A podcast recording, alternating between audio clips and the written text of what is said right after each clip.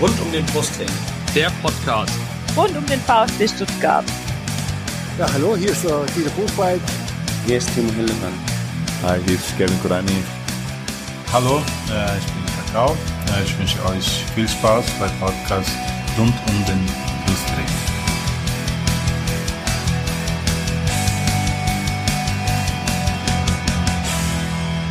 Herzlich willkommen zum Podcast rund um den Brustring. Mein Name ist Lennart und normalerweise würde der Yannick sagen, mein Name ist Yannick. Der Yannick hat gerade noch ein paar technische Probleme, der wird gleich dazu stoßen.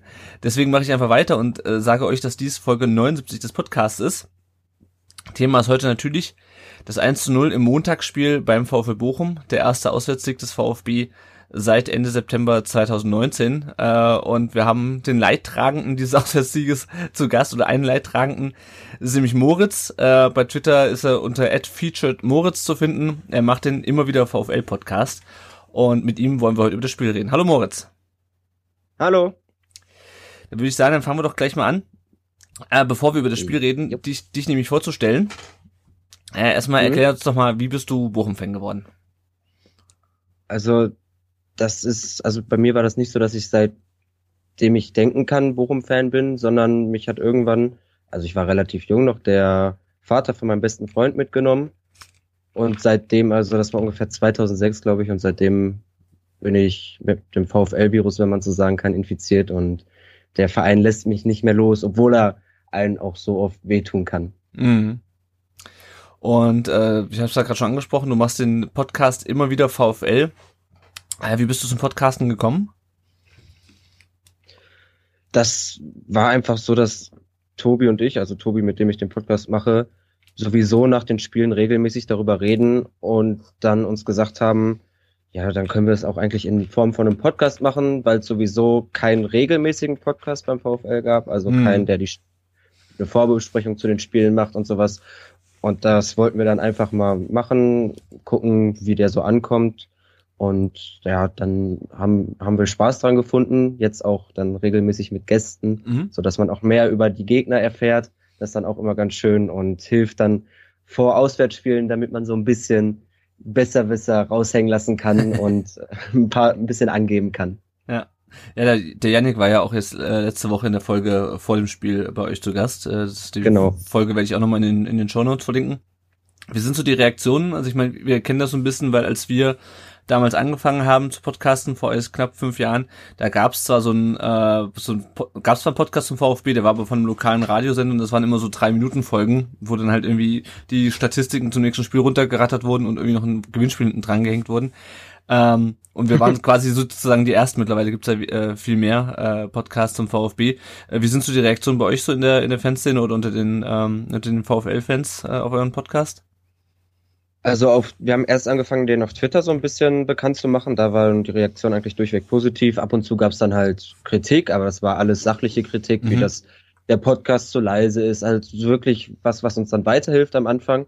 Mhm. Und jetzt sind wir so auf Facebook umgestiegen, beziehungsweise haben nicht umgestiegen, sondern bringen den da auch da unter die VfL-Fans.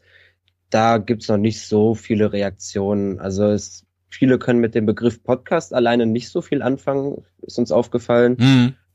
Aber ansonsten gab's jetzt noch nicht wirklich irgendwie Kommentare dazu. Also da ist es noch relativ ruhig, aber auf Twitter ist es eigentlich positiv und da sind jetzt keine unsachlichen Kritiken oder so und die Leute freuen sich eher, dass es jetzt einen Podcast über den VfL gibt. Ja, das ist doch cool. Ja, ich glaube, das ist dann, wenn man sozusagen diese diese Lücke, die es, also wenn es halt vorher gar keinen gab und man dann diese Lücke füllt, sind glaube ich viele Leute sehr dankbar, dass es dann jemand gibt, wo sie, dem sie dann beim Diskutieren über den Lieblingsverein zuhören können. Ja, Moritz, Genau. wir haben äh, an jeden Gast äh, drei Fragen, die wir die wir ihm stellen. Äh, das erste, die erste Frage wäre, was war denn dein erstes äh, VfL Bochum Spiel? Im Stadion oder am Fernsehen? Das kannst du dir aussuchen. Im Fernsehen tatsächlich gar nicht. Also ich war, glaube ich, als erstes im Stadion und das war halt 2006 auch dann noch ausgerechnet gegen Bielefeld. Aha. 2-1-Sieg für den VfL. Da dachte ich dann natürlich als kleiner Junge noch, ja, der VfL, der gewinnt natürlich alles. Ja, bin, da, bin da ganz schnell eines Oh, Besseren das ist gelehrt böse. worden. Das war dann, Ja, war das 2 5 zu 6 oder 2 zu 6 zu 7? das weiß ich. Ich glaube, das war 2-5, 2-6, Okay. aber sicher bin ich mir da Ja, nicht. äh, aber auf jeden Fall noch zu Erstliga-Zeiten. Ja, Ne? ja. Ja, ja. Weil ich, ich wollte wollt gerade sagen, weil 2006, 2007 weiß ich, dass beide Vereine noch erstklassig gespielt haben. Weil da hatten wir nämlich auch zwei äh, sehr denkwürdige Spiele äh, gegen Bielefeld und gegen, gegen euch natürlich auch. Ähm, was ja auch wieder vor dem Spiel hervorgeholt wurde am 33. Spieltag damals. Äh, warst du bei dem Spiel auch im Stadion? Hast du da noch irgendwie äh, Erinnerungen dran? Ich glaube, da saß ich vom Radio zu Hause. Da habe ich mir das Radio aufgestellt und saß dann da und habe das Spiel verfolgt.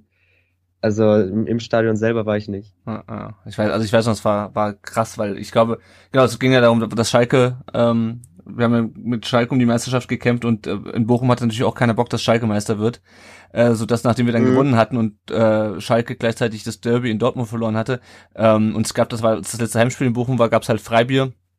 Äh, und die, sag mal, die Bochum-Fans, zumindest die, die ich getroffen habe, waren genauso äh, happy, dass wir den Schalkern die Meisterschaft so gut wie abgeluchst hatten wie wir äh, und die Dortmunder dann äh, erst recht. Äh, ja, auf jeden Fall ja. gute Zeiten. Jetzt äh, finden wir uns in der zweiten Liga wieder. Äh, dein erstes VfL-Trikot oder besitzt, besitzt du überhaupt ein äh, Bochum-Trikot? Es gibt ja viele Leute, die haben gar keine äh, Fußballtrikots heutzutage mehr. Doch, ich, ich besitze ein VfL-Trikot. Das ist auch, glaube ich, aus der Saison 05, 06 oder Aha. 06, 07. Das DWS-Trikot damals. Also Aha. mit ist als Hauptsponsor damals noch. Mhm. Lustigerweise, ich habe das noch gefunden jetzt letztens, mit Unterschriften von Leverkusen-Spielern drauf. Wie ist das denn zustande gekommen?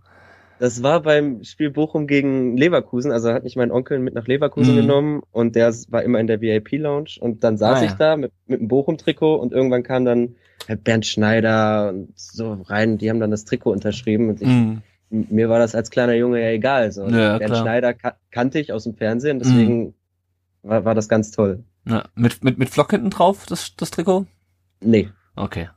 GKs hätte sich ja damals angeboten in der Saison, glaube ich. Ne? Ja, ne? Der hatte ja. relativ viele Tore. Gut. Die dritte Frage.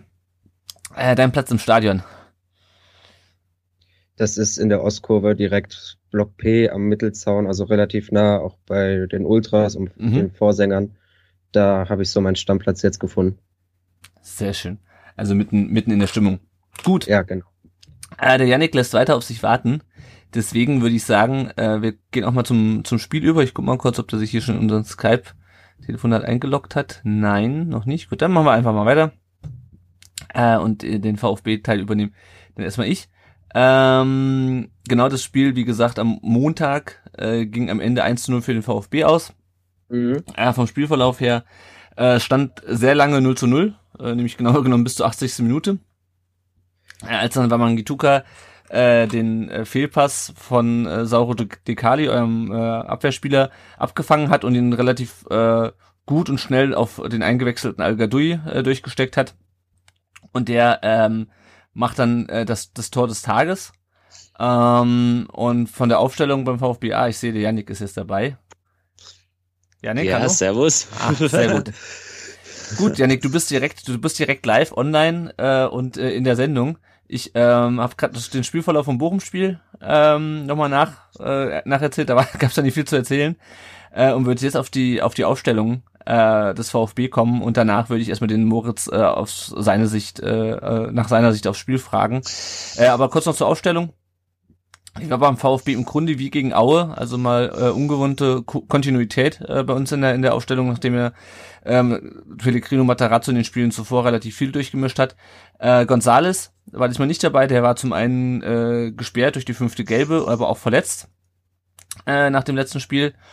Ähm, wir haben mit einer Dreierkette gespielt, Stenzel links, äh, Caraso und in der Mitte und der Philips rechts. Endo und Mangala waren im defensiven Mittelfeld Dida äh, und Castro im offensiven Mittelfeld und äh, Silas Wamagituka und Massimo haben die Außenbahn besetzt und vorne hat Mario Gomez gespielt. So viel also zur Aufstellung. Äh, können wir gleich noch ein bisschen reden drüber, Yannick, wie du das gesehen hast, aber erstmal interessiert mich, Moritz, äh, wie, äh, was ist deine Sicht aufs Spiel, so in, in der Retrospektive jetzt? Also, es war ja, denke ich, klar, dass am Anfang der VfL tief stehen wird und auch irgendwo auf Konter lauern wird. Das ist dann ja auch so eingetroffen. Also am Anfang hat der VfB stark, hat, hat eigentlich die meisten Spielanteile und hatte direkt, glaube ich, nach ein paar Minuten auch die erste Chance nach einer Ecke, die dann mhm. Riemann doch stark hält. Aber ansonsten war das Spiel sehr in unserer Hälfte. Dann ein, zwei Konter hatten wir, die aber mehr oder weniger gut ausgespielt wurden, eigentlich eher weniger. Und in der ersten Halbzeit war es dann sehr, ja, also es war eher so ein langweiliger, also nicht komplett langweilig, aber so ein Spiel, wo es kaum richtige Chancen gab. Und dann in der zweiten Halbzeit kam Bochum stärker raus, hat, denke ich, auch mal den VfB irgendwo überrascht, dass sie dann so früh draufgehen, hat aber wieder nichts aus seinen Einladungen, die er dann bekommen hat, gemacht und fängt sich dann in der 80. Minute leider durch diesen unglücklichen Fehlpass von Dekali das Gegentor, wo man dann auch sagen muss, dass vorher eigentlich unsere Abwehr so solide stand, weil die eben wenig zugelassen hat. Danach müssen wir aufmachen. Es gibt noch ein paar Chancen für den VfB. Wir bekommen nicht mehr zwingend irgendeine Torchance. Die Chance von Jules fällt mir da noch ein. Aber ja, im, im Endeffekt, so wenn man das ganze Spiel betrachtet, würde ich sagen, verdienter Sieg für den VfB. Wobei ich auch sagen muss, wenn man ab der 80. vielleicht abgepfiffen hätte vor dem Fehlpass, wäre so ein Unentschieden auch irgendwo verdient gewesen. Mhm. Ja, Nick, siehst du es ähnlich? Also ich habe gerade schon zum zu Moritz im Vorgespräch gesagt, als du noch nicht da warst, ich hatte irgendwie das Gefühl, also bevor dieses Tor halt fiel, äh, das wird so ein richtig ärgerliches 0 zu 0, mit dem keiner von beiden richtig zufrieden ist. Ähm, hättest du, also fandst du den, den Sieg von uns verdient, aber hättest du auch äh, einen Unentschieden ähm, nachvollziehbar gefunden oder verdient gefunden? Ja, also ich sag's mal so, ähm, wenn man das ganze Spiel betrachtet, der Moritz hat's ja gerade gesagt, der ist sicherlich der Sieg für uns schon verdient, aber wir hätten uns auch nicht beschweren dürfen, auch aufgrund unserer Chancenverwertung, wenn da nur ein Punkt rausgesprungen wäre. Man darf auch nicht vergessen, ähm, kurz vor Abpfiff rettet uns Kobel nochmal mit einer riesigen mhm. Parade, nachdem Zui was, Zul, ich weiß gerade nicht, wie man den Spieler ausspricht, Jule, Jule, Jule genau, ähm, da wirklich kurz ein Ding raushämmert und der hätte gesessen. Also mhm.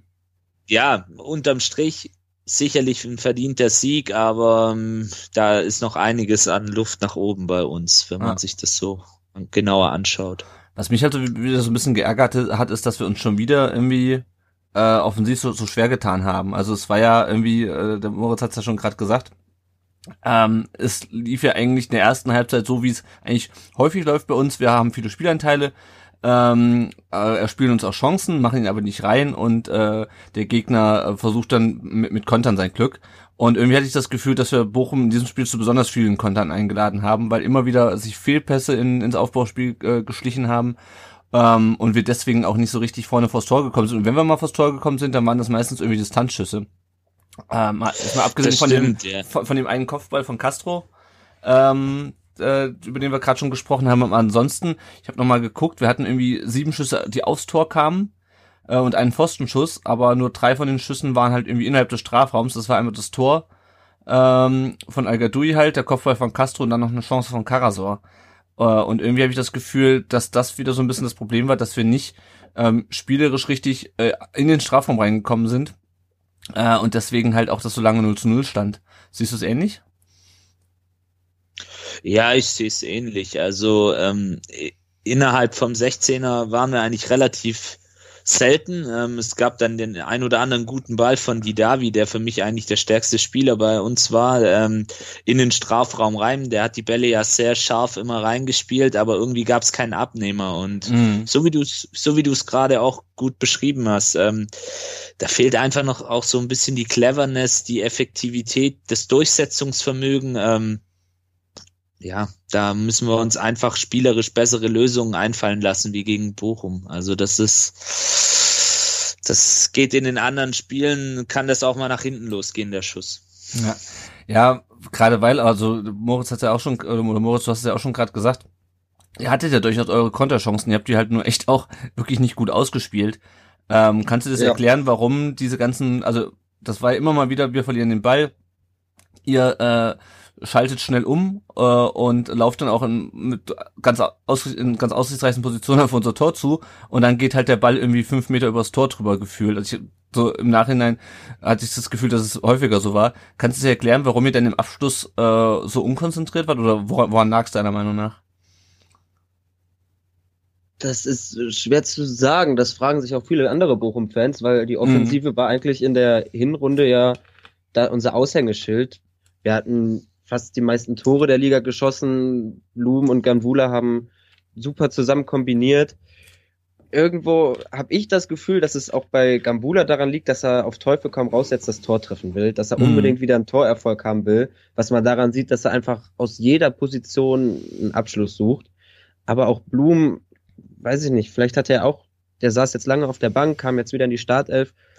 Und da habe ich die eine Szene im Kopf, wo Jules den Ball per Volley übers halbe Feld zu Blum schlägt und Mhm. der eigentlich bis zum 16er geht. Wenn er einen Querpass macht, steht Zoller da frei, aber dann einen Abschluss sucht. Ich habe hab das Gefühl, dass Blum halt auch mit dem Torerfolg zeigen wollte, dass es die falsche Entscheidung war, ihn irgendwo auf die Bank zu setzen.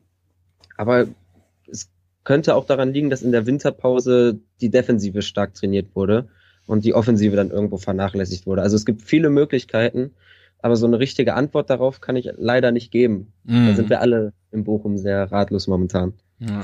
Also ich hatte irgendwie die ganze Zeit so das Gefühl, ähm, das klassische, wir machen unsere Chancen nicht und irgendwann kommt mal einer von den Bochumer durch und dann steht es ja 1-0 auswärts und dann laufen wir schon wieder dem, dem, dem, dem Rückstand hinterher. Ähm, und wenn wir uns nochmal jetzt beim VfB äh, die Spiele angucken, ich hatte ja gesagt, war Mangituka und äh, und Massimo auf den Außen, finde ich, haben eigentlich ein ganz gutes Spiel gemacht und die blieben halt immer wieder hängen. Äh, und das ist, glaube ich, auch was uns so ein bisschen ähm, so ein bisschen beingestellt hat, dass die beiden sich nicht durchsetzen konnten, oder Yannick?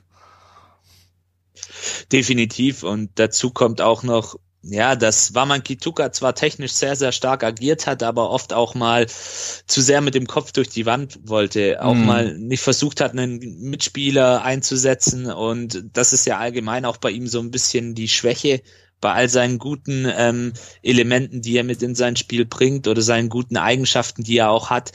Da ist er einfach noch zu sehr egoistisch und äh, ja, da hätte man sicherlich auch ähm, wenn, wenn man da vielleicht mal den Ball früher abgibt, ähm, sich vielleicht auch die ein oder andere Chance mehr ähm, rausspielen können, vor allem im 16er. Und ich hatte auch den Eindruck, ähm, beide Mannschaften, wenn sie offensiv agiert haben, haben irgendwie verkrampft gewirkt.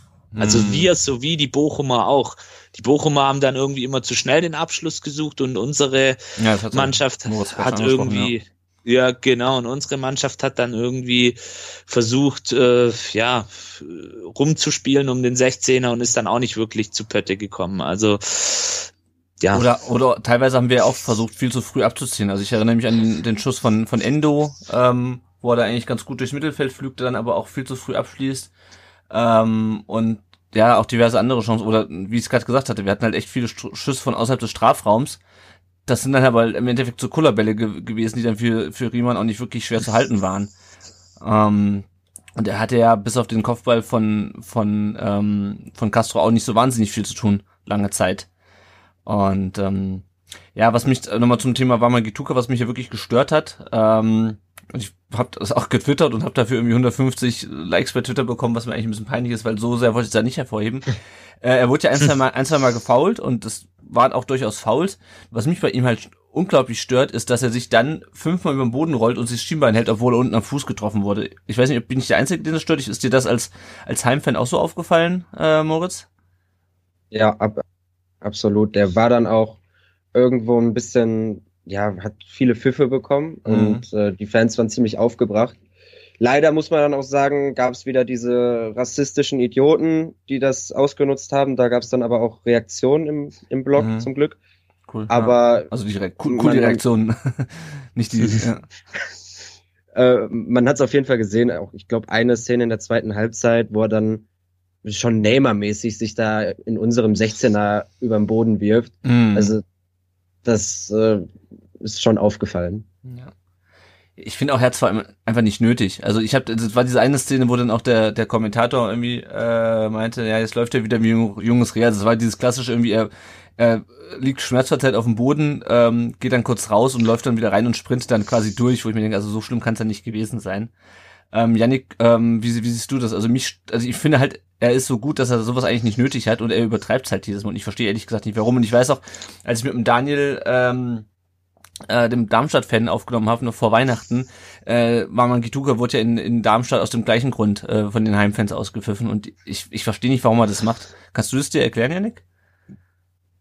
Jugendlicher Leichtsinn, Naivität. Ja, schwierig. Also Disziplinlosigkeit, jugendlicher Leichtsinn, das, da gibt es sicherlich viele Faktoren, aber ich würde nicht alles auf sein Alter jetzt unbedingt ähm, begründen, weil ja, er ist mittlerweile jetzt auch nicht erst seit gestern Profi und mhm er muss ja auch erkennen und merken, dass das nicht gut ankommt. Und vielleicht war auch ein bisschen Frust dabei, weil die eine oder andere Aktion nicht geklappt hat. Aber ja, da brauchen wir nicht drüber sprechen. Das ist im Fußball im Allgemeinen gibt's da so Kandidaten, die da dazu neigen. Egal, ob das Neymar ist sicherlich das bekannteste Beispiel. Mhm. Ähm, das ist eine sehr ungute Entwicklung und das macht auch so ein bisschen das Spiel dann kaputt und sorgt unnötig für Aufregung, wo eigentlich keine Aufregung sein muss. Also hm. ich kann es mir nicht erklären, aber da ist vielleicht auch der Trainer mal gefragt und auch Mitspieler, ältere Mitspieler, die ihn da mal vielleicht auch zur Seite nehmen müssen ähm, und vielleicht auch mal mit ihm sprechen müssen. Weil, ja. wie du schon auch richtig gesagt hast, er hat es eigentlich nicht nötig, weil er bringt ja die Eigenschaften und Anlagen mitten, um ein guter Kicker zu werden oder auch zu sein. Ja, ja.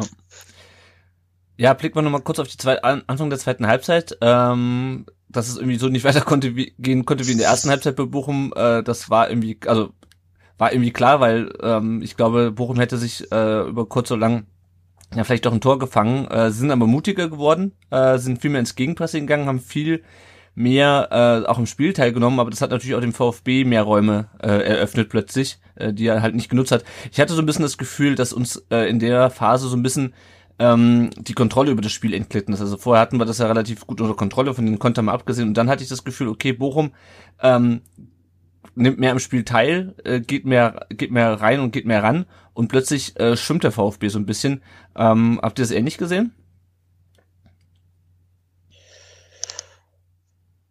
Also ich, ich habe es auf jeden Fall ähnlich gesehen. Ich habe es ja auch gerade schon gesagt, dass Bochum dann, also dass wir gut aus der Halbzeit gekommen sind und dann Druck gemacht haben, aber irgendwann hat sich der VfB halt auch mit den erfahrenen Spielern, vielleicht kam auch eine Anweisung von außen, gefangen und dann ging es ein bisschen weiter, also war das Spiel ein bisschen ausgeglichener, aber schon am Anfang hat, hat man halt, wie schon gesagt, den VfB überrascht und konnte sich halt so einige Chancen erarbeiten, aber leider das Tor dann so nicht erzwingen.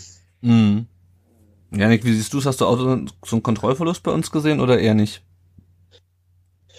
Ja, ein Kontrollverlust sicherlich auf der einen Seite, aber auf der anderen Seite auch Bochumer, die natürlich sehr, sehr gut aus der Kabine gekommen sind, mhm. die sicherlich auch eine gute Ansage von ihrem Trainer gekriegt haben. Und äh, ja, wenn Bochum da einfach auch das besser ausspielt und cleverer vielleicht auch agiert, dann können sie da 1-0 in Führung gehen und haben dann in dem Moment das Momentum auf ihrer Seite. Hm. Weil wer so viele Chancen liegen lässt und auch gute, hochkarätige Chancen, gerade in der ersten Halbzeit durch Waman Kituka, wo er da freistehend aus elf oder zehn Metern vergibt, der muss damit rechnen, dass dann eben die Quittung kommt. Ähm, hm. Und deswegen äh, auf der einen Seite sicherlich ein Kontrollverlust unsererseits, aber auch Bochumer, die da wirklich sehr, sehr stark und druckvoll in dieser Phase agiert haben. Mhm. Moritz, war das auch so ein bisschen ähm, die Flucht nach vorne vom VfL deiner Meinung nach? Weil äh, ihr steht ja unten drinnen äh, nach wie vor und äh, meinst du, äh, euer Trainer hat dann so ein bisschen gesehen, okay, vielleicht geht hier doch ein bisschen mehr, wenn wir ein bisschen mehr am Spiel teilnehmen, äh, weil ihr braucht die Punkte ja dringend. Also ich hätte ja 0 zu 0, das hat ihm ja schon gesagt, auch nicht wirklich weitergeholfen in, in dem Spiel. Das könnte schon sein, dass das eine Anweisung auch irgendwo vom Trainer war, der dann gesagt hat, jetzt ab äh, nach vorne und ein bisschen das unter äh, die äh, vorne unter Druck setzen, weil man 0 zu 0 einem nicht weiterhilft. Aber andererseits finde ich, dass ein 0 zu 0 gegen einen Aufstiegsaspiranten jetzt nicht das schlechteste Ergebnis mhm. ist. Und äh, dann ein Punkt besser ist immer noch als keiner. Und diesen einen Punkt müssen uns dann halt auch die anderen Vereine, die unten stehen, nachmachen. Mhm. Andererseits ist Thomas Reis ja auch ein Trainer, der sich sehr, sehr stark mit dem Verein identifiziert und dann halt auch alles tun möchte, damit dieser Verein so schnell wie möglich dort rauskommt. Deswegen glaube ich schon, dass es da, wie Yannick auch gerade schon gesagt hat, ne, vom Trainer ordentlich was zu hören gab in der Halbzeit und dann man halt versucht hat, in den ersten Minuten da diesen Druck auszuüben. Und wenn ich dann das richtig deute nach dem Spiel, die Aussagen von Riemann, wo er sagt, dass man solche Einladungen halt besser annehmen muss, denke ich halt, also glaube ich halt wirklich, dass das in der Halbzeit so abgesprochen war und man sich so erhofft hat, dann eben dieses Tor zu erzielen und dann wieder aus dieser kompakten Defensive heraus, dem, dem VfB zu ärgern. Mhm. Ähm, scha schauen wir noch mal auf ein paar VfB-Spieler, äh, die noch äh, auffällig werden. Clinton Mola, Yannick, der wurde zum dritten Mal jetzt in Folge eingewechselt, am 85. für, für Massimo. Äh, bist du überrascht, dass der jetzt schon zum dritten Mal in Folge reinkommt, wobei es ja eigentlich hieß, naja, das ist so ein typisches Talent, der hilft uns erst in der nächsten Saison?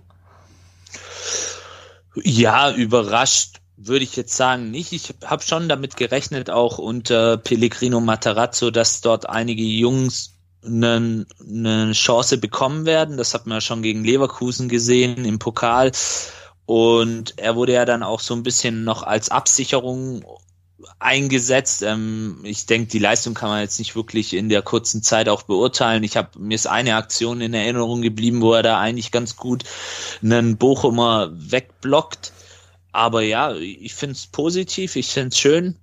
Und der Junge hat, agiert wohl auch im Training ganz, ganz gut, ist sehr diszipliniert mhm. und dann soll er auch seine Chancen kriegen. Das ist ganz klar. Also ja, finde ich prinzipiell gut und überrascht mich ähm, jetzt nicht allzu arg, wenn man ihn sich anguckt. Was mich eher überrascht, ist, dass so ein Darko Kurlinov, den wir geholt haben vom FC Köln, dass der noch nicht so wirklich eine Chance gekriegt hm, hat. Das ist auch ein Außenbahnspieler, ne, den man ja durchaus auch noch, ja, auch noch mal bringen kann. Wobei, weil man Gituka dann, dann wahrscheinlich schon äh, ein bisschen weiter ist. Ähm, der dritte Wechsel, das mal, wenn man jetzt nochmal vom äh, Al-Gadoui-Wechsel, über den wir schon gesprochen hatten, äh, absieht, war, dass äh, Philipp Förster nach 58 Minuten für Gonzalo Castro reinkam, was ja auch schon äh, ein Zeichen ist, äh, weil Castro bis auf diesen Kopfball halt meiner Meinung nach auch nicht so wirklich viel zustande bekommen hat. Äh, Förster fand ich aber auch nicht besonders gut, weder, weder hinten, also bei der, ist mir eine äh, Szene äh, ähm, in der Defensive in Erinnerung, wo er sich nicht wirklich gut verhalten hat. Und auch vorne äh, war seine auffälligste Szene eigentlich dieser Lattenschuss, ähm, ich weiß nicht, ob du, ob du das GIF heute gesehen hast, wo er dann irgendwie, wo der Ball dann irgendwie von der Latte hochspringt, dann einmal quer durchs Weltall fliegt, das hat der VfB heute gepostet und dann irgendwann wieder runterkommt. Ähm, und ähm, wo äh, es am Ende so aussah, als ob der doch noch im Tor landet, weil äh, Herr Riemann da doch sehr entspannt mit dem Ball äh, äh, umging, der da plötzlich vor ihm aufdotzte. Also der ging ja dann, glaube ich, der fiel auf den Boden, ging dann nochmal an die Latte und dann nochmal kurz ähm, kurz vor der äh, Torlinie und nicht hinter der Torlinie nochmal auf dem Boden, bis er ihn dann unter Kontrolle hatte. Das war also auch äh, gut. Ich meine, das war dann schon sozusagen, das wäre dann so der der Deckel drauf gewesen, aber es war schon eine sehr kuriose Szene. Ähm, wie fandst du denn äh, die beiden Förster und Castro, Yannick? Ja, Castro, wie du gesagt hast, ähm, bis auf den Kopfball relativ unauffällig. Ähm, hab eigentlich nicht viel von ihm wahrgenommen. Förster hat mich aber dann auch nicht wirklich überzeugt. Ich habe mir eigentlich von ihm so ein bisschen mehr offensiven Druck erhofft, weil er ja auch in einer Phase kam, ähm, wo es dann auch nochmal spitz auf Knopf stande. Ja, der Lattenschuss, klar. Das ist natürlich ein bisschen Slapstick. Ähm, wenn der reingegangen wäre, ich glaube, dann wären wir bei Zeiglers Kaktoren ziemlich weit vorne gewesen. ja, Fall. aber ja. Aber ja, ähm, er gefällt mir auch in letzter Zeit nicht so wirklich, hat ja auch so ein bisschen in den sozialen Medien sein Fett wegbekommen, finde ich auch nicht okay. Aber ähm, ja, in letzter Zeit fehlt mir bei ihm so ein bisschen die Spritzigkeit, auch das Durchsetzungsvermögen und ja, Castro, der, ja, wie soll ich sagen, der dümpelt für mich so durch die Saison durch. Mhm. Er macht, ja, er macht nicht er macht nicht viel besonders schlecht, aber auch nicht viel besonders richtig. Also er, er fällt irgendwie nie so wirklich auf. Ja, es ist halt irgendwie ein Spieler, von dem ich mir ein bisschen mehr erwarte. Also halt, ja. klar, er ist nicht mehr auf dem Zenit seiner, seiner Karriere, aber ich meine, der Typ hat 400 Bundesligaspiele, der erwarte ich halt ich irgendwie schon, dass er in der zweiten Liga anders auftritt, dass er mehr, dass er Vorangeht, entscheidender ja. ist für uns. Ja, genau. Ja. ja. Aber, aber ist das dann nicht auch die Frage, inwiefern solche Spieler dann die zweite Liga annehmen? Weil ich ja weiß nicht, ob ich da mit dir drüber gesprochen habe, Janik, aber ich ja. äh, finde auch der HSV hatte das Problem letzte Saison, dass die viele Spieler hatten, die diese zweite Liga nicht angenommen haben. Die dachten, sie wären sowieso zu gut dafür und mhm. das gar nicht gemerkt haben. Also ich denke, so ein Gegenbeispiel für deine These ist ein bisschen Holger Bartstuber gewesen, bis er sich verletzt hat. Also da haben viele eigentlich die Befürchtung gehabt, okay, der Junge, der wird jetzt wahrscheinlich eher hinten anstehen. War ja auch so. Er war erstmal nicht gesetzt und ist dann durch eine Verletzung ähm, von durch die Verletzung von Marcin Kaminski reingerückt in die Startelf und hat es eigentlich sehr sehr gut gemacht. Hat das auch wirklich angenommen. Äh, ja, bei Castro sicherlich könnte man da sagen, ja, nimmt er die Liga nicht an. Aber wie Lennart gerade auch gesagt hat, der äh, Junge hat über 400 Bundesligaspiele gemacht, hat eine mordsmäßige Erfahrung, ähm, ist jetzt auch schon über seinen Zenit ein bisschen hinaus. Und da erwarte ich einfach eine professionelle Einstellung. Er, ich meine, er wird ja. sich, er, er, er kriegt, das sind, ich weiß, das sind so typische Stammtischthesen, aber er kriegt auch bei uns ein gutes Gehalt. Er zählt mit zu den Topverdienern in unseren Reihen und da erwarte ich dann schon auch eine gewisse Leistung von ihm. Und die bringt er momentan einfach nicht, weil ich glaube schon, dass er ein Spieler ist, der in der zweiten Liga, wenn er seine Leistung abruft, auch den Unterschied machen kann. Aber ja. momentan schafft er es nicht, aus irgendwelchen Gründen, die ich mir auch so wirklich nicht erklären kann.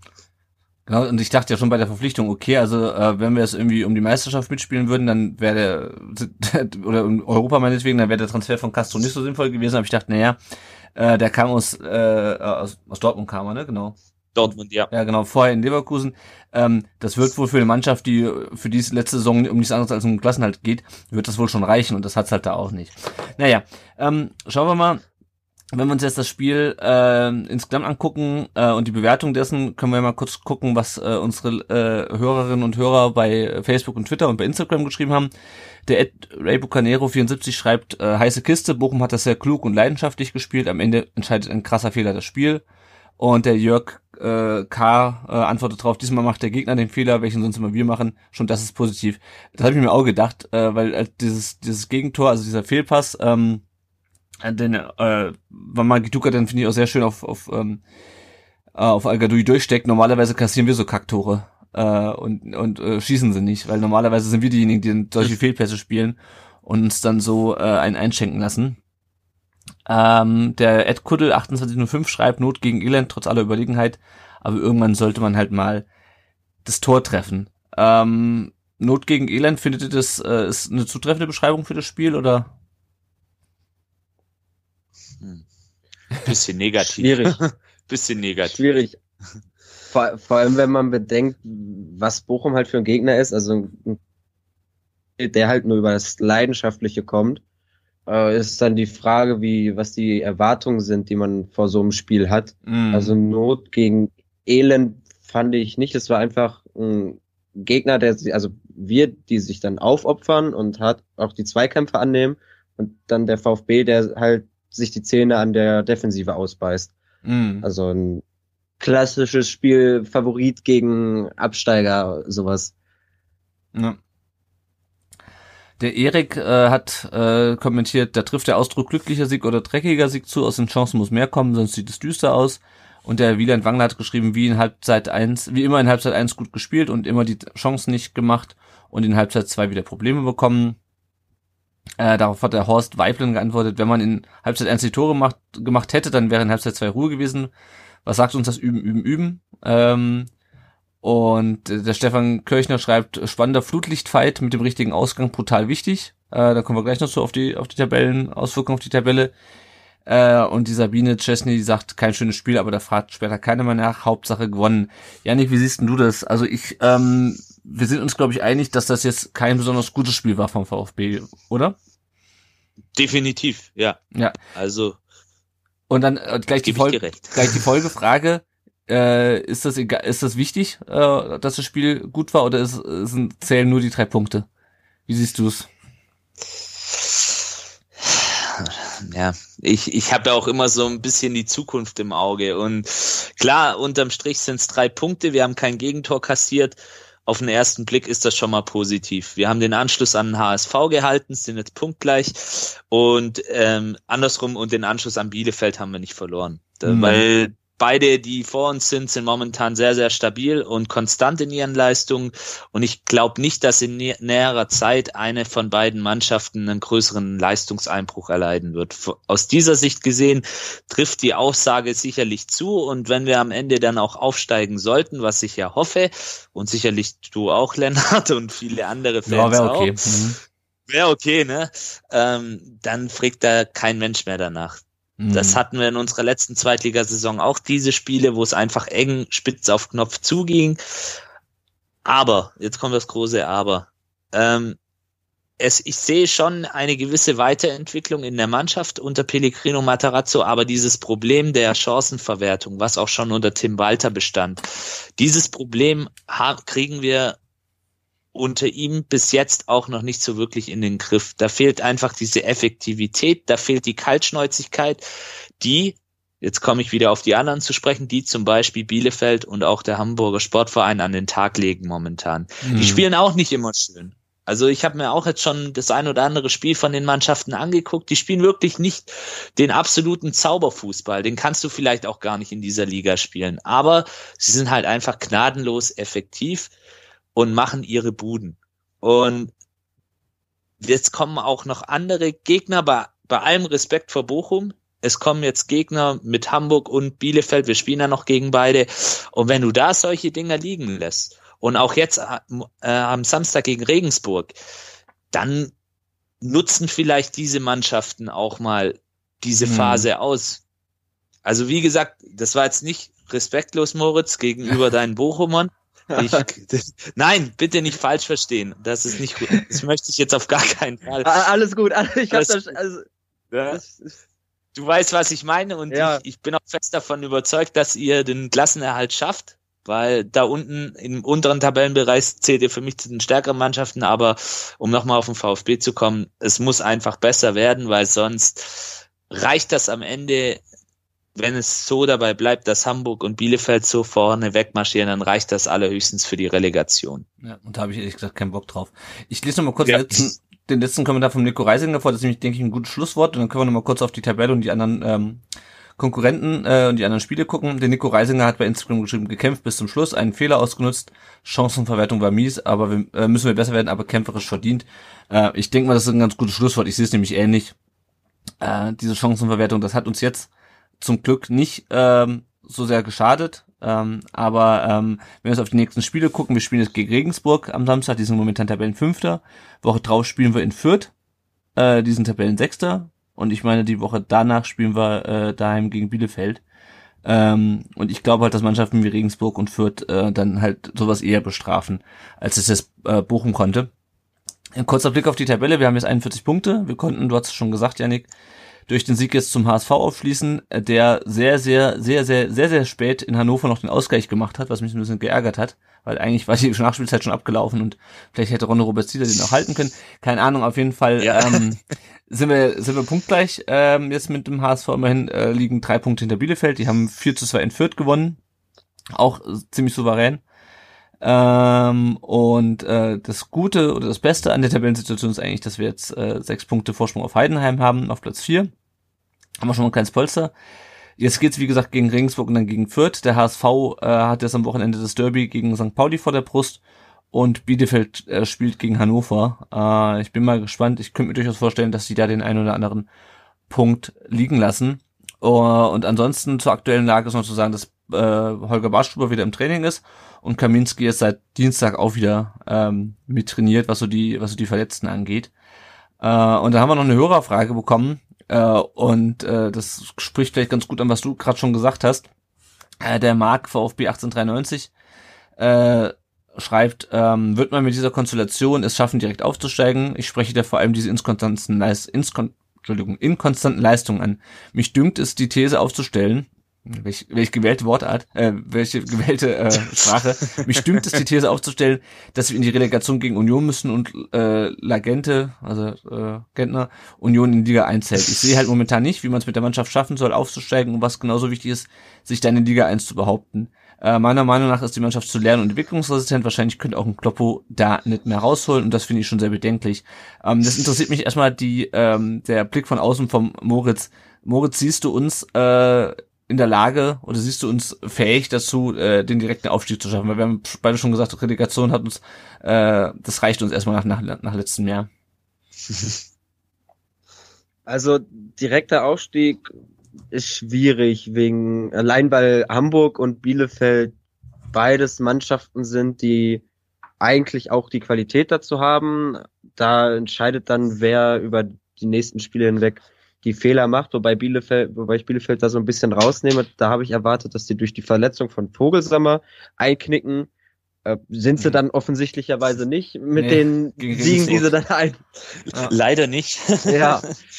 Also das hat die mal so gar nicht gestört, dass dann da vorne so ein, eine Stütze weggebrochen ist. Also äh, denke ich mal, der eine direkte Aufstiegsplatz ist auf jeden Fall für Bielefeld reserviert. Und dann ist die Frage äh, zwischen Hamburg und Stuttgart, wer da cleverer ist in den Spielen und wer da weniger Fehler macht. Und da muss ich halt ganz ehrlich sagen, dass der HSV vielleicht auch mit der Zweitliga-Erfahrung, die sie haben, jetzt, also dieses eine Jahr mehr, woraus sie auch viel gelernt haben. Und ähm, mit den Transfers, die sie auch gemacht haben, die haben sich ja, also ich finde, das Mittelfeld vom HSV ist mit das Beste eigentlich in der zweiten Liga und auch eins der kreativsten.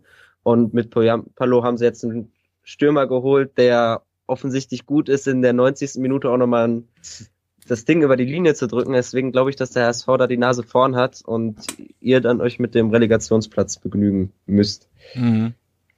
Janik, wie siehst du's? Düstere Aussichten. Uiuiui. Nein, also ich habe auch keinen Bock auf Relegation, zumal ich auch nicht glaube, dass es gegen Union geht, weil ich denke, die schaffen, wenn sie so weitermachen, den direkten Klassenerhalt in Liga 1. Ja, ich glaube eher, dass Erik Tommy gegen uns in der Relegation antritt. Ja, das glaube ich auch. Ja, schöne Tour nach Düsseldorf hatten wir ja jetzt auch schon lange nicht mehr. Äh, ja, mir fällt es ehrlich gesagt ganz schwer, da eine Prognose zu stellen. Der große Vorteil ist, den wir, denke ich, haben, dass wir Hamburg sowie Bielefeld noch zu Hause zu Mhm. Gast haben. Und wenn du die beiden Spiele gewinnst, das erwarte ich. Und das erwarten sicherlich auch andere VfB-Fans, dann kannst du direkt aufsteigen. Wenn du aber jetzt auch gegen andere Gegner, die noch kommen, Punkte liegen lässt und die beiden weiterhin so konstant vorne wegmarschieren, wie ich es bereits ja schon ausführlich beschrieben habe, Mhm. dann ist schwer. Dann glaube ich tatsächlich, dann ist das Maximum der Relegationsplatz und dann wird es wahrscheinlich entweder gegen Düsseldorf oder gegen Bremen gehen. Und das sind beides Mannschaften, na, muss nicht sein. Habe ich Ja. jetzt keinen Bock auf eine Wiederholung vom letzten Jahr. Ja. Ja, und ich muss auch sagen, ähm, also das, der Vorteil an diesem Auswärtssieg ist jetzt, dass wir, ähm, dass wir diesen, diesen Rhythmus mal durchbrochen haben, immer äh, zu Hause relativ souverän gewonnen und auswärts dann irgendwie die Punkte verloren. Das heißt, wir haben jetzt die Chance gegen Regensburg am, am Samstag nachzulegen. Mit dem Heimspiel, was ja eigentlich bei uns immer ganz gut läuft, nur du bist halt jetzt, ähm, du musst halt ständig nachziehen, weil die anderen ständig vorlegen und auch dieser, dieser, dieser Sieg gegen, gegen, gegen Aue, ähm, das war halt einfach nur ein Pflichtsieg, weil ansonsten du den Anschluss nach oben verloren hättest. Und das ist halt das, wo ich mir so ein bisschen Sorgen mache, äh, weil äh, das ist halt auch nicht gesagt, dass wir ständig die Heimspiele 3 zu 0 oder 3 zu 1 gewinnen. Ähm, und ich sehe, Natürlich. bitte? Ja, ja, ich gebe dir recht. Ja, gebe ich dir recht. Und ich sehe das halt so ein bisschen, ähm, ja, also wir sind halt weiter unter Druck und ich sehe mom- momentan noch ein bisschen skeptisch, ob die Mannschaft jetzt diesem Druck weiter standhalten kann. Und klar, dann kommen die Spiele gegen HSV und Bielefeld. Ähm, wenn du aufsteigen willst, musst du eigentlich beide gewinnen. Äh, aber ja, keine Ahnung, dann hast du halt einen HSV, der in der 96. Minute noch einen Ausgleich irgendwie macht. Äh, und das ist ja nicht das erste Mal, dass die so spät ausgleichen. Und dann habe ich irgendwie das Gefühl, okay, Bielefeld hat die, äh, die Stärke, Hamburg hat auch die Stärke, aber vor allem auch das Glück, hinten raus häufig noch Punkte zu holen. Ja, und bei uns war jetzt das erste Spiel, was irgendwie unerwartet gelaufen ist äh, am Montag. Und ich bin mal gespannt, ob das jetzt ein Einzelfall war oder ob wir jetzt äh, häufiger noch äh, Auswärtsspiele gewinnen, beispielsweise in Fürth äh, in zwei Wochen. Äh, oder in, in Wiesbaden dann. Deswegen. Schauen wir mal. Gut, habt ihr noch was, äh, was ihr zum Spiel loswerden wollt? Ansonsten würden wir kurz noch ein paar andere Themen rund um den Brustring ansprechen. Ich Von höre, ich höre Schweigen, Moritz auch nichts mehr zum Spiel. Nee. Gut. Nee, wurde alles gesagt. Gut, dann ähm, noch ein paar weitere Themen rund um den Brustring. Zunächst der Hinweis auf den Dennis. Der Dennis braucht immer noch unsere Hilfe Wobei ich glaube, die Spendensumme ist schon ganz schön angewachsen ist. Äh, wer Dennis nicht kennt, das ist äh, derjenige, der unter dem chronischen Erschöpfungssyndrom leidet und der momentan Geld sammelt äh, für eine Operation, die ihm zumindest so weit hilft, dass er das Bett wieder verlassen kann. Äh, momentan liegt er bei 96.000 von 110.000 Euro. Das heißt, wir haben es fast geschafft. 14.000 Euro noch, die er braucht. Ähm, den Link zu dieser GoFundMe GoFundMe-Kampagne, den findet ihr wie immer in den Show Notes. Ähm, und wenn ihr ein bisschen was übrig habt für den Dennis, dann spendet das doch. Äh, das ist auf jeden Fall ein guter Zweck. Und wenn ihr ihm noch irgendwie Mut zusprechen wollt, dann könnt ihr das bei Twitter tun. Dennis, äh, at DennisME 1893. Dann blicken wir kurz auf zwei Ex-VfBler. Das große Thema war, glaube ich, ähm, ist in den letzten Wochen oder seit der letzten Folge Jürgen Klinsmann und äh, die Hertha. Yannick, wie äh, froh bist du, dass dieser Kelch äh, jetzt letzten Sommer an uns vorbeigegangen ist mit Jürgen Klinsmann? Sehr froh, wenn ich, wenn ich das jetzt so höre, was da bei der Hertha abgegangen ist und was da jetzt immer noch so ans Tageslicht kommt jeden Tag. Ähm, ja, man hat ja schon gesehen, auch wo er bei Bayern war, dass es kein einfacher Charakter ist, dass er gerne auch so ein bisschen der Alleinherrscher ist. Und das war ja auch so einer der Gründe, weshalb er ja bei uns auch gescheitert ist, weil er andere Ansichten hatte. Ähm, und er hat ja dann das Gleiche bei uns gemacht, wie er jetzt auch bei der Hertha gemacht hat, nämlich er ist in die Offensive gegangen und hat dann quasi selber seinen Rücktritt mhm. verkündet. Ja, er, er, bei er, uns. Er konnte ja nicht, nicht mehr zurücktreten, er war ja noch nicht mal naja, in, in Amt und genau. Würden. Genau, also quasi den Rücktritt vom Bewerbungsgespräch oder mhm. wie man das auch mal nennen will. Ja, ich glaube, ähm, da spreche ich für viele VfBler. Ich bin sehr, sehr froh, dass dieser Kelch an uns vorübergegangen ist und hoffe, dass wir mit der momentanen Führung noch ein paar Jahre ähm, uns weiterentwickeln können. Dass wir endlich mal einen ruhigen, konstanten, kontinuierlichen Weg gehen. Ja. Ja, das wäre so. Dienstmann nicht möglich ja. gewesen. Also ich bin auch echt froh, äh, dass uns sehr erspart geblieben ist. Ähm, ein anderer Ex-VfBler und der auch irgendwie ein bisschen damit drin hängt, ist Guido Buchwald, der ist, äh, konnte man jetzt lesen, immer noch beleidigt, äh, dass er nicht zum äh, Präsidenten vorgeschlagen wurde. Ähm, ja, also ich finde, das passt halt so, weil äh, Klinsmann und Buchwald sich auch versucht haben, gegenseitig hier in Ämter zu hieven, der eine als Vorstandsvorsitzender, der andere als, als Präsident, wo sie dann beide irgendwie gesagt haben, ja, also der, der, der Jürgen oder der Guido, das ist ja ganz hervorragender Präsident oder oder ähm, oder Vorstandsvorsitzender. Ich bin froh, dass bei beiden nicht geklappt hat. Ähm, noch eine Transferneuigkeit der VfB, nachdem er jetzt Wataru Endo äh, verpflichten möchte. Fest äh, möchte er es auch äh, Pascal Stenzel fest verpflichten. Der wird ein bisschen teurer als als Wataru Endo. Äh, Yannick, wie siehst du's? Äh, ist es sinnvoll, Stenzel weiter zu verpflichten? Ja, bei Stenzel bin ich auch so ein bisschen zwiespältig. Ähm, er hat mir am Anfang eigentlich ganz gut gefallen, hat das sehr souverän, sehr ruhig, sehr locker ähm, runtergespielt. In letzter Zeit wirkt er auch so ein bisschen verkrampft. Überspielt auch, auch ein bisschen, oder? Überspielt ein Stück weit, sicherlich. Ähm, aber ich sag mal, es ist meiner Meinung nach ein Spieler, der Potenzial hat und der sicherlich auch für die erste Liga, wenn wir denn aufsteigen sollten oder die Relegation schaffen, was auch immer, ähm, sicherlich ein Spieler, mit dem man auch in Liga 1 gut positioniert ist. Mhm. Er hat ja auch schon Erfahrung bei Freiburg gesammelt ja. und für die Ablöse, die da im Raum steht, die ist jetzt auch nicht nach heutigen Maßstäben nicht allzu hoch, ähm, kann man das sicherlich machen, ähm, weil er auch von der Mentalität her, glaube ich, ein ganz guter Junge ist und ich traue ihm zu, dass er seinen Weg bei uns gehen kann, wenn er sich denn in nächster Zeit noch mal ein bisschen steigert und mehr reinhängt. Dann.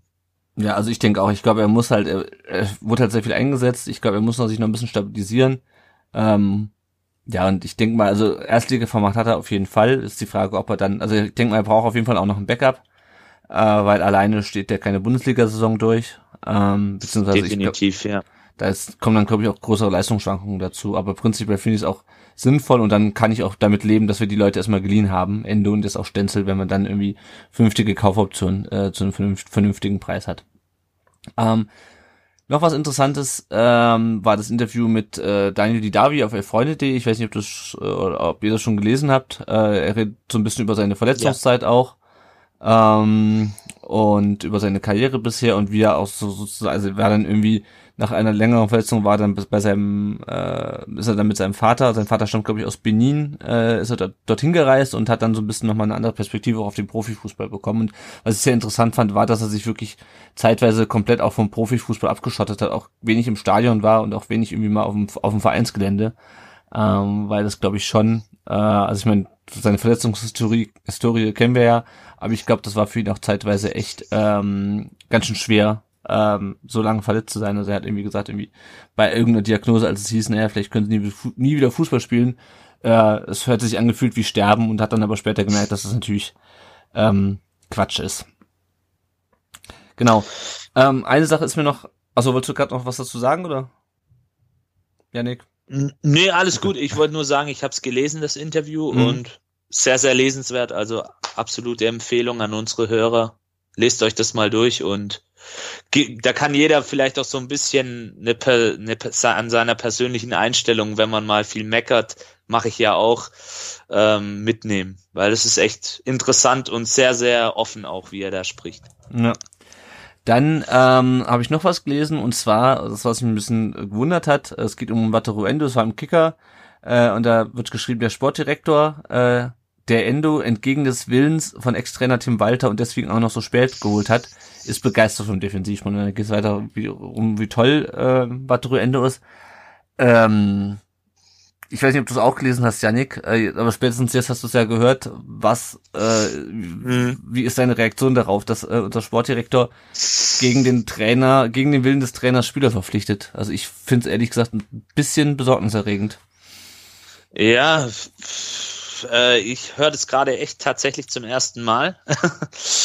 ja, eine sehr coole These cool in Anführungsstrichen, aber auch so ein bisschen typisch für unseren Verein in den letzten Jahren, mhm. dass äh, irgendwelche Verantwortliche gegen den Willen des Trainers Spieler verpflichten, wobei es ja jetzt im Fall von Wataru Endo sehr, sehr positiv naja. ähm, oder sich zum Positiven gewandelt hat. Er hat ja auch dann schon unter Tim Walter eine sehr, sehr wichtige Rolle eingenommen und hat auch dauerhaft gespielt. Also vielleicht hat dann auch der gute Tim Walter seine Meinung geändert über ihn. Ähm, sicherlich das, was er dann da auch in dem, im letzten Satz sagt, dass er eben einer dieser Anker ist, da stimme ich ihm voll und ganz zu. Aber der erste Teil, ja, der ist schon ein Stück weit besorgniserregend und lässt einen dann immer wieder an die letzten Jahre zurückdenken und auch, ja, ist vielleicht auch wieder so ein schwerer Rückfall in alte Zeiten beim VfB. Mhm. Also sollte man auch abstellen, wenn man dann auch mal plant, wieder längerfristig oben mitzuspielen, beziehungsweise in Liga 1 unterwegs zu sein. Da sollte mhm. sowas nicht mehr vorkommen. Wirkt ein bisschen unprofessionell auch, wenn ja, ich das so also, ja. Also keine Ahnung, das ist irgendwie, also das bestärkt mich so ein bisschen in der Meinung, dass man sich das mit Tim Walter irgendwie nicht so richtig durchdacht hat im letzten Sommer. Wenn dann ähm, Mistint hat, der natürlich sein Vorgesetzter ist, aber ich meine trotzdem, du holst deinen Trainer und äh, stellst dann irgendwie zumindestens entlang dessen sportlicher, äh, entlang dessen sportlichen Vorstellungen irgendwie einen Kader zusammen und dann holst du halt einen, wo der Trainer sagt, nee, brauchen wir nicht. Also ich weiß nicht. Es, es, das Gerücht gibt es auch bei Clinton Mola, dass das quasi ein Alleingang von ähm, von Missintat war. Weiß nicht, ob das stimmt. Ähm, ja, also ich ich bin mal gespannt. Also ich weiß nicht, ob wir das. Lassen wir uns überraschen. Ja. ja, ja. Genau, bevor wir jetzt gleich noch zum zum äh, Nachwuchs und Leihspielern kommen und dann auch langsam zum Ende der Folge noch eine ähm, persönliche Sache, die ich noch sagen wollte. Das habe ich äh, heute Morgen erfahren.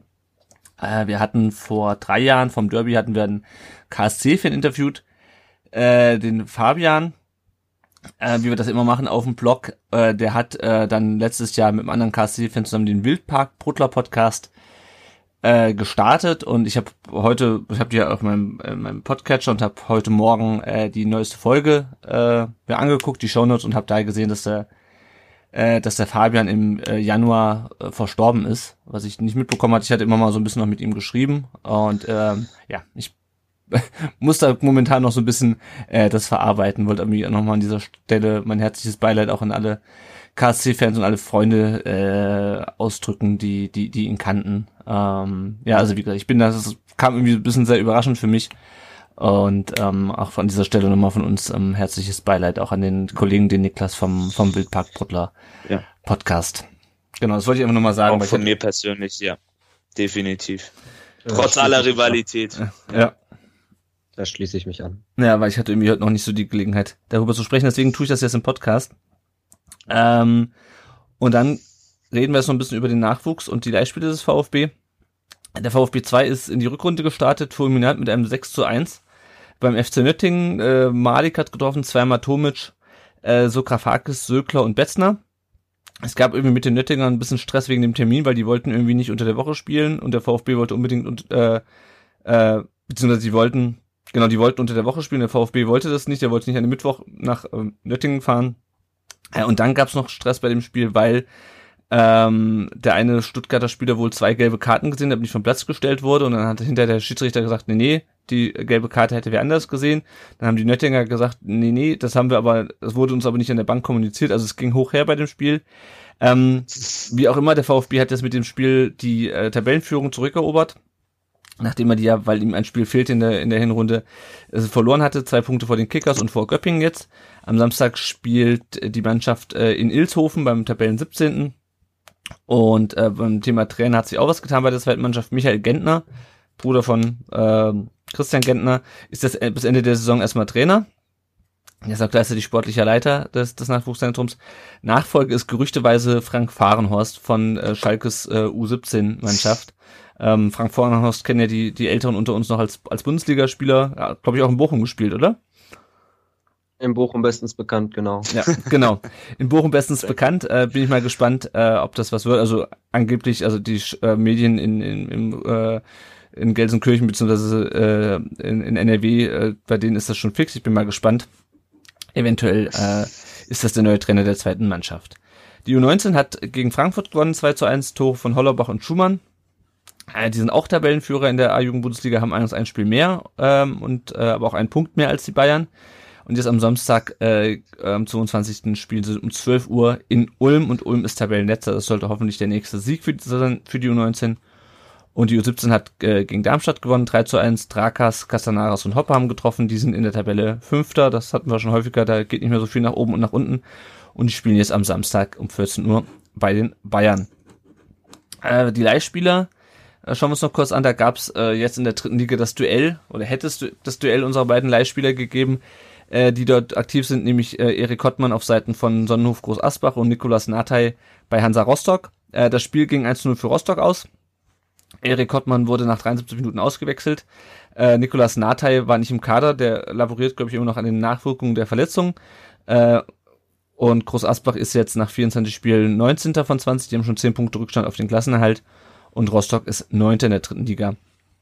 Ailton äh, in Aserbaidschan, hat beim 6 zu 0 gegen den Zira FK durchgespielt und hat sogar ein Tor gemacht zum 4 zu 0. Also ist, glaube ich, schon das zweite oder dritte Tor in dieser Saison, äh, was er gemacht hat. Und Karabakh Akdam ist in Aserbaidschan immer noch Tabellenführer. David Kopac hat beim 2 zu 0 gegen AK Gdynia äh, in der 64. 64. Minute äh, ins Spiel eingegriffen, da wurde er eingewechselt und Gornik äh, Sapsche ist jetzt nach 22 Spielen 12. von 16, die stecken also auch noch im Abstiegskampf. Pablo Maffeo hat beim 2 zu 2 gegen äh, Deportivo La Coruña durchgespielt. Girona ist ja jetzt äh, auf Aufstiegskurs, momentan Fünfter von 22. Und Erik Tommy äh, hat auch ein Tor geschossen. Die haben ja, äh, die Düsseldorfer haben jetzt 1 zu 4 gegen Gladbach ähm, gesp äh, gesp gespielt und verloren. Da hat er durchgespielt, hat das, äh, den zwischenzeitlichen Ausgleich erzielt. Und die Fortuna ist jetzt, wir haben schon angesprochen, auf dem Relegationsplatz nach 22 Spielen, punktgleich mit Bremen und ein Punkt vor dem Tabellenletzten Paderborn. Kurzer Blick, äh, wie sieht's bei unserem Tippspiel aus? Wer liegt da in Führung? Da muss ich mir kurz noch den Tab öffnen. So, ähm, der Bernd 1893 führt vor Lili 1893 und 44 Matthew 90 sowie Baal Sugor 666, die sind auf dem geteilten dritten Platz. Ähm, und es kommt wie üblich unser kleiner Werbeblock. Wenn ihr wollt, könnt ihr uns auf Patreon unterstützen mit einem kleinen monatlichen Beitrag. Ich habe gesehen, Patreon geht das übrigens auch mit äh, Euro. Äh, ich muss noch mal schauen, wie wir das umstellen, weil bisher konntet ihr uns ja nur in Dollar unterstützen, jetzt geht's auch in Euro. Das ist ganz cool, weil dann bleibt bei uns ähm, mehr hängen wegen des Umrechnungskurses. Ähm, was machen wir mit dem Geld? Das setzen wir natürlich für laufenden Kosten und für neues Equipment ein. Oder wir sparen es einfach an. Äh, wer uns unterstützt, der äh, kriegt ein Starterpaket mit ein paar Überraschungen äh, von uns zugeschickt. Und wir freuen uns natürlich auch schon über kleine Spenden. Äh, auch die helfen uns viel. Und ihr könnt uns natürlich auch über PayPal spenden. Das alles findet ihr auf unserer Seite rund um den Brustring.de unter rund um den Brustring unterstützen. Ähm, wenn ihr uns nicht finanziell unterstützen könnt oder wollt, könnt ihr uns auch, bei Apple Podcasts eine Bewertung äh, da lassen, am besten äh, fünf Sterne von uns am meisten tun und auch eine Rezension. Äh, die lesen wir auch vor, egal ob so gut oder schlecht ist. Äh, und auch sonst könnt ihr natürlich gerne seit, weiter sagen, dass es uns gibt. Leuten erklären, was ein Podcast ist, wie man den runterlädt, wie man den hört. Äh, ihr findet uns natürlich auf unserem Blog weiterhin, auf Facebook, auf Twitter, Instagram, auf Spotify und auf YouTube. Und wenn ihr auch sozusagen Teil dieser Sendung sein wollt, dann könnt ihr uns eine Sprachnachricht schicken, äh, per WhatsApp oder per Telegram. Die binden wir dann hier ein und reden drüber. Äh, dann müsst ihr einfach nur die nu Nummer 0157 511 08680 in euer Telefon einspeichern äh, und uns dann einfach eine Sprachnachricht schicken, wenn euch danach ist. Gut, ähm, das war's für heute. Das war's zum Bochum-Spiel. Die nächste Aufnahme machen wir dann äh, nächste Woche nach dem Heimspiel gegen Regensburg. Äh, an dieser Stelle erstmal vielen Dank, Moritz, dass du dir heute Abend die Zeit genommen hast, äh, mit uns über dieses äh, für dich nicht so erfreuliche Spiel zu äh, sprechen. Sag doch mal ganz kurz, wo findet man dich bei Twitter und ähm, genau, wie heißt dein Podcast und äh, genau. Machen wir mal ein bisschen Werbung für dich. Äh, erst erstmal danke, dass ich dabei sein durfte. Danke für die Einladung. Bei Twitter findet man mich unter Featured Moritz. Wer also sehr, sehr viel über den VfL lesen will und regelmäßig Sachen vom VfL in seine Timeline retweetet haben möchte, da bin ich die richtige Person zum Folgen. und mein Podcast, oder unser Podcast heißt immer wieder VfL, ist auch auf allen Sachen, wo man Podcasts hören kann, also Spotify, Apple Podcasts und so weiter und so fort hörbar und auf Twitter und Facebook zu finden. Dort find, kriegt ihr dann immer die ersten Neuigkeiten über die äh, neuesten Folgen, wobei mittlerweile das auch umgestellt ist, dass eigentlich auf den verschiedenen Plattformen, also Spotify und so, die Folgen vorher kommen. Also lohnt es sich auch da, dem Podcaster mal zu folgen. Sehr gut, genau. Abonniert äh, den Podcast, folgt dem äh, Moritz, wenn ihr es äh, mit dem VfL Bochum haltet. Und ähm, ja, das war's für diese Woche. Vielen Dank fürs Zuhören und bis dann. Tschüss. Danke. Tschüss. Ciao.